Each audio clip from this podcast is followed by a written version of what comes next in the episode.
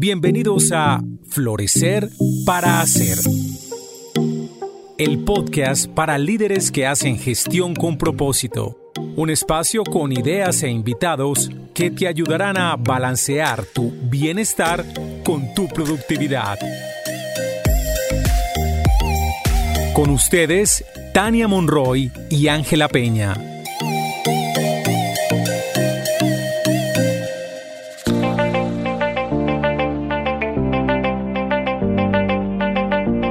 Hola, bienvenidos a un nuevo capítulo de Florecer para Ser. Hoy vamos a hablar de un tema súper chévere para mí. Es un tema que he aprendido a entender, he aprendido a conocer. Como ustedes saben, yo soy ingeniera, entonces mis retos han sido como más de la afuera. Y hoy vamos a trabajar y hablar de este tema que es interesante, que es el ego. Y aquí vamos a hacerle una serie de preguntas a Ángela sobre este tema Dentro del liderazgo y las oportunidades que yo he tenido para liderar, creo muy importante como liderar para lograr objetivos, para que enfoquemos un equipo, para que los equipos saquen lo mejor de sí. Eso a veces yo lo veo como unas ganancias de afuera. Y hay un tema muy importante pues en todo este tema del liderazgo y es liderarse y conquistarse a uno mismo. Y por eso este tema tan importante que es el tema del ego, del cual pues por mis hobbies tengo como diferentes visiones y por eso hoy queremos hablar de este tema, compartirles a ustedes visiones desde la psicología, desde mi experiencia, de tal manera que nos permita ser cada vez mejores líderes. Bueno, hola Ángela, ¿cómo estás? Hola Tania, voy a hacer una aclaración y es que si bien tenemos unas preguntas, no solo las voy a responder desde esta perspectiva de mi recorrido y mi aprendizaje desde la psicología, sino mm, también vamos a presentar tu punto de vista sobre esto de acuerdo con lo que tú también has recibido información sobre el ego. Excelente. Porque yo creo que es parte de lo que nos puede pasar en diferentes contextos y a través de diferentes influencias filosóficas, teóricas, desde lo más cotidiano, de cómo se habla del ego. Entonces, creo que nos va a servir mucho tener esta conversación desde estas diferentes perspectivas y obviamente su relación con el liderazgo. Así es. ¿Te parece? Me parece perfecto. Y antes de arrancar, eh, voy a hacer cuatro preguntas. Vamos a saber en este podcast qué es el ego, para qué sirve el ego, es el ego bueno o malo y por qué un líder necesita saber del ego. Entonces, bueno, Ángela, Primera pregunta, ¿qué es el ego? Bueno, entonces voy a hablar desde esta perspectiva psicológica e igual aclarar que hay diferentes perspectivas psicológicas alrededor del ego, pero voy a decir una muy genérica en la que yo creo y en la que yo veo que ayuda a las personas a entender qué es esto del ego. Y el ego finalmente es tu sentido del yo, tu identidad, tu personalidad y se conforma para garantizar tu supervivencia en un contexto determinado. Es decir, el ego se va desarrollando y se va creando en la medida que vamos interactuando y teniendo experiencias desde que nacemos e incluso pues con unas cosas muy básicas desde el vientre, pero en la medida en que interactuamos cuando nacemos, desde lloramos eh, o sonreímos, empezamos a ver unas respuestas en el entorno que nos dicen que es mejor hacerlo así o mejor hacerlo de esta otra manera o mejor no hacerlo.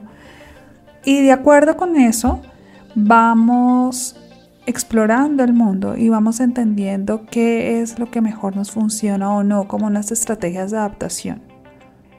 En la medida que crecemos, pues cada vez hay más desafíos en nuestro contexto y entonces hay más complejidad en cómo el ego se va conformando para generar una adaptación y una supervivencia a nuestro entorno. Algunas de estas estrategias son unas estrategias, digamos, exitosamente adaptativas y otras no necesariamente lo son.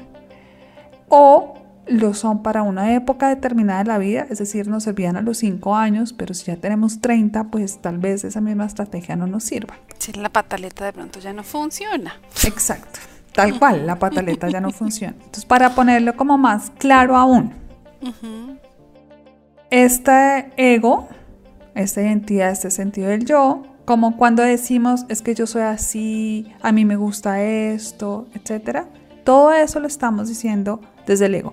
Cuando decimos no, es que yo soy un poco perezosa, a mí me gusta el chocolate, pero también me encanta reunirme con mis amigos y con mis amigas y por eso mismo esta pandemia me ha dado muy duro. Todas esas definiciones están alrededor y gravitan alrededor del ego.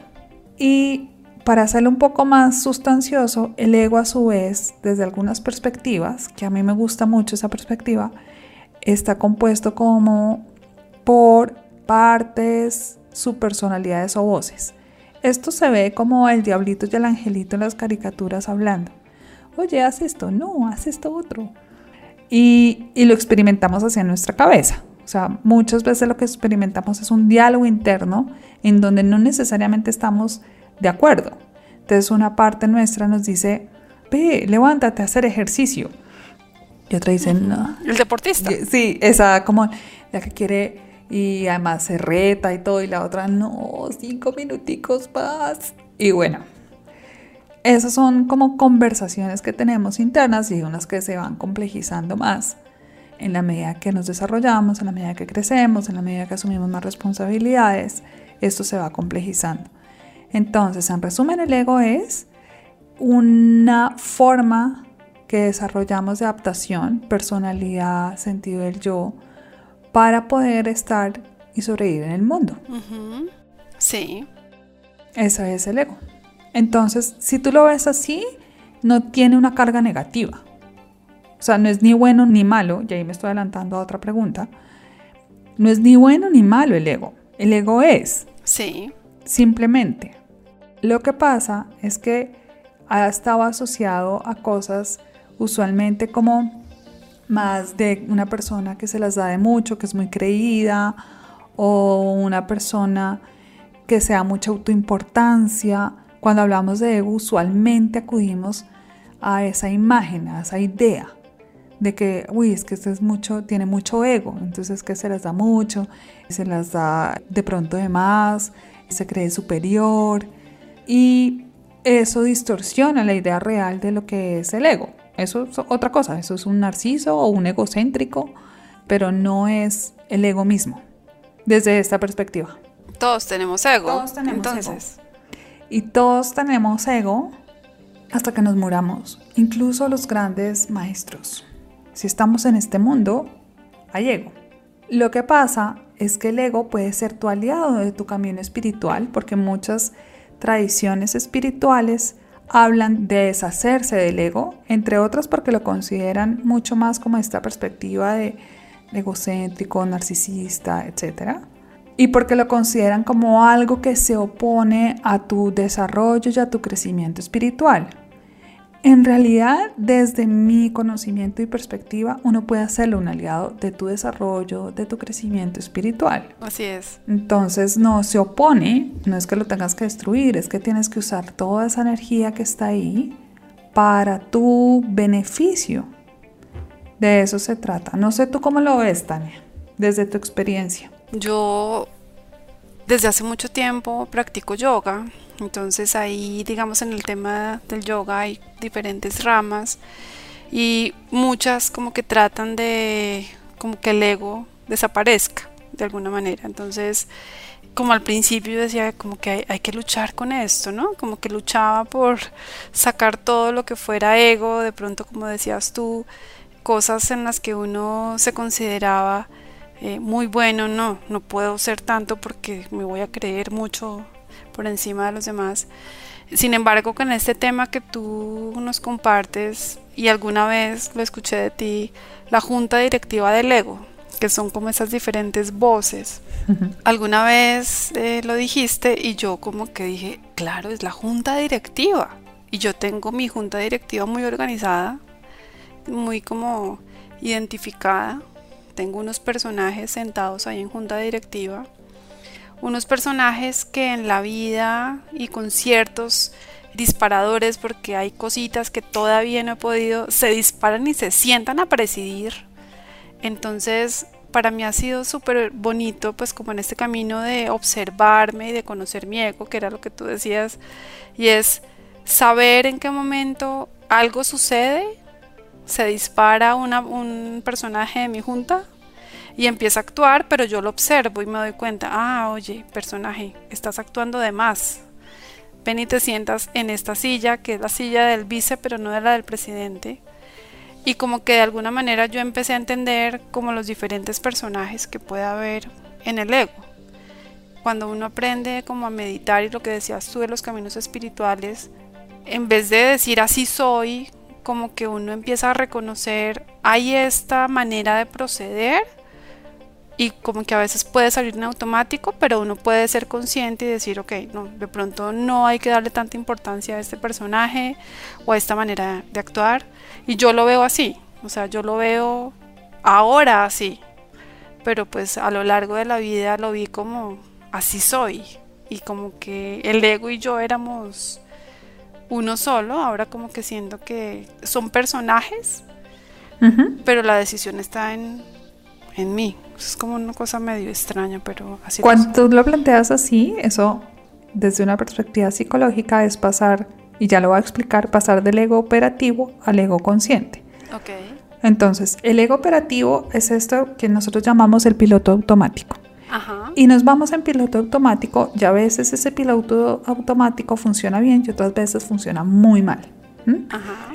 Se nos disparan cosas porque es como esta junta directiva no está organizada y no sabemos presidirla. Entonces se supone que tenemos que ser cada uno el presidente, la presidente de su propia junta directiva. Pero acá a veces estos miembros de junta, estas voces, se toman atribuciones y ocupan tu lugar. Totalmente. Y lo hacen de manera, o sea, eso es disparado automático. ¿Por qué? Porque si en nuestras primeras etapas de desarrollo, digamos que eso genera como que no tengamos que estar pesando todo el tiempo todo, porque si no también sería muy pesada la vida. Por eso se llama de cooperativo, sino que podamos operar en la vida de alguna manera, pues como sistemática y, y práctica, digamos que es una visión práctica. Sin embargo, cuando algún miembro de la Junta se toma el poder que no le corresponde, o cuando estamos actuando nos vamos en automático, y aquí voy a hablar de los líderes, tienen una forma de hacer su liderazgo, pero resulta que para las metas que tienen, para el contexto que tienen, esa forma no funciona. Cuando tomamos conciencia es que podemos elegir cómo actuar, no irnos como en automático, sino realmente elegir. Y cuando tenemos la posibilidad de elegir cómo actuar, es cuando realmente estamos actuando a conciencia. Es cuando realmente estamos poniendo conciencia a nuestras acciones y haciéndonos responsables totalmente al 100% de nuestras acciones y operando en libertad porque estamos eligiendo. Entonces eso es el ego consciente y es poderosísimo desarrollarlo. Y eso es como un trabajo importante. Florecer para Hacer es una presentación de Grupo Vidagua, manejo inteligente de los sistemas de gestión, y de Armonía, bienestar y descubrimiento de tu propósito personal y organizacional.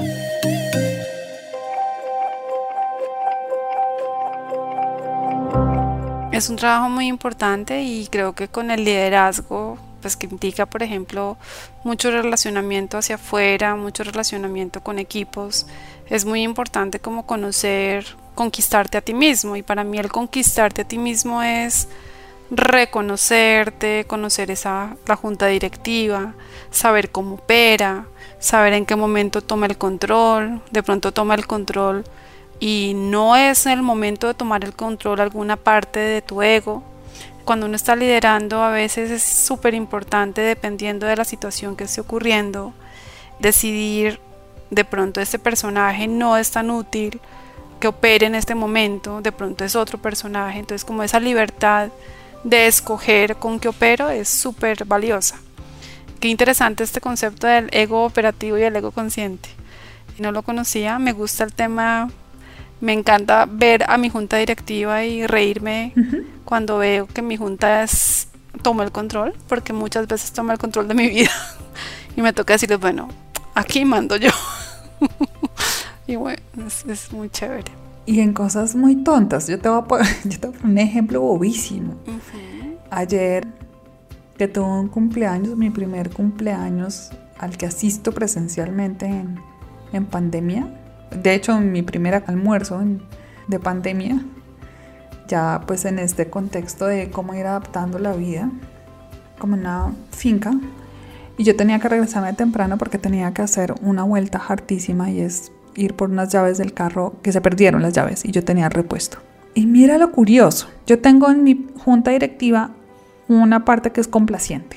Yo tengo un complaciente que me ha tocado regularlo porque me puede meter en problemas, pero me sale, igual me sale. Y mira cómo sale mi complaciente. Mi complaciente sale como, ay, nadie se quiere ir y, y me están pidiendo que me quede más.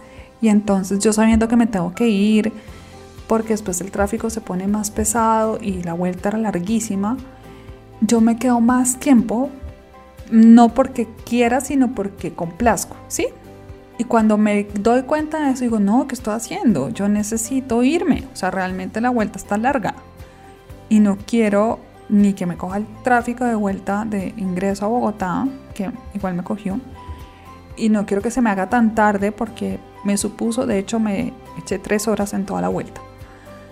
Y esto es como en cosas tan sutiles. Mira que esto es una bobada, en realidad. Pero ¿quién opera? ¿La parte del ego complaciente o tú? Exacto. Y cuando yo me di cuenta, porque además mi complaciente es como que me adormece en la toma de decisiones, ¿sí? como que se deja llevar. Cuando yo me estoy dando cuenta que se está dejando llevar y que está ahí, como, claro, está, pues la estaba pasando buenísimo, eso también es cierto. Digo, no, no, no, yo me tengo que ir, como que tomo conciencia otra vez de mí, tomo conciencia, mira la palabra, tomo conciencia y digo, no, yo tengo que hacer esto y pues arranco y salgo y, me demoré tres horas en toda la vuelta. Pero esto es para ejemplificar que pasa todo el tiempo y que cuando tenemos decisiones más complejas que tomar, es más probable que si no tenemos una alineación interna, una claridad interna, el propósito nos permite alinearnos internamente, por ejemplo. Sí como en cualquier junta directiva cualquier organización, si no hay una alineación a la junta directiva, eso adentro puede ser una pelea muy tenaz. Y nos podemos enfrascar en nuestra misma mente, en nuestra misma cabeza, en peleas con nosotros mismos o en decisiones que no tomamos decisiones, en parálisis o en contradicciones, porque adentro no hay, no hay conciencia de cómo están operando estas voces y cómo estamos operando nosotros y no hay acuerdos internos. Entonces, por muy loco que parezca, porque yo sé que esto puede parecer un poco loco, es importante que dentro de nosotros podamos generar acuerdos y saber qué nos importa y esa junta directiva que quiere cuidar, esa junta directiva a qué le quiere apostar, cómo nos ponemos de acuerdo entre la junta directiva que le gusta por ejemplo, la contemplación y el no hacer con esta parte, te estoy hablando de las mías, Con esta otra parte que es súper productiva, que le parece que es importante ir a los resultados y tener las metas claras. Ahí para mí siempre tiene que haber un equilibrio entre estas dos porque ambas me son útiles. Si me doy mucho por una, la otra me lo va a cobrar y viceversa. Entonces, esos son ejemplos de cómo podemos utilizar esta idea. Y yo creo, Tania, que sería chévere que quienes nos escuchan hicieran como un escaneo de su junta directiva. ¿Qué personajes serían? Yo hablaba acá de personajes, de la complaciente, la contemplativa, la productiva. ¿Cuáles son esos personajes que cada quien tiene? El jefe de seguridad. ¿Cuáles son las tuyas, Tania? Para que la gente se inspire.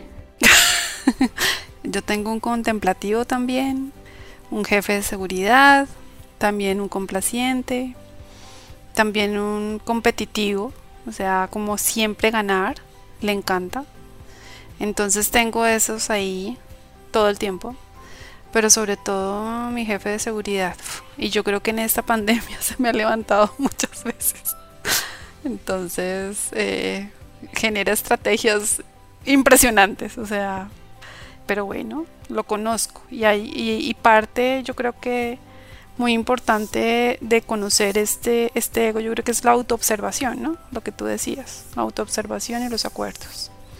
No, Ángela, muy interesante este tema, me ha encantado, pues como siempre un placer escucharte, aprender de ti, aclarar cosas de la conquista del adentro, porque pues aquí estamos tú y yo compartiendo conquistarnos adentro para compartir hacia afuera. Entonces, como siempre, un placer compartir contigo. Muchísimas gracias. Gracias, Tania, por esta conversación. Espero que la disfruten quienes nos escucharon y hagan su ejercicio de cuál sería su junta directiva. Identifiquen por lo menos seis personajes o de cinco a ocho personajes internos que son los que más están presentes y entender cómo operan y cuáles son sus estrategias ayuda mucho a generar la conciencia para que cada vez seamos seres más íntegros y podamos operar eh, con ese consciente. Así es.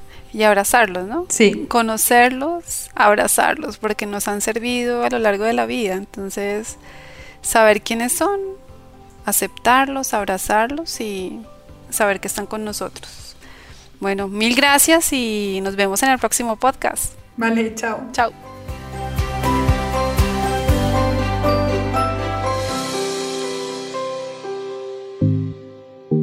Hasta este momento, Florecer para Hacer. El podcast para profesionales que hacen gestión con propósito.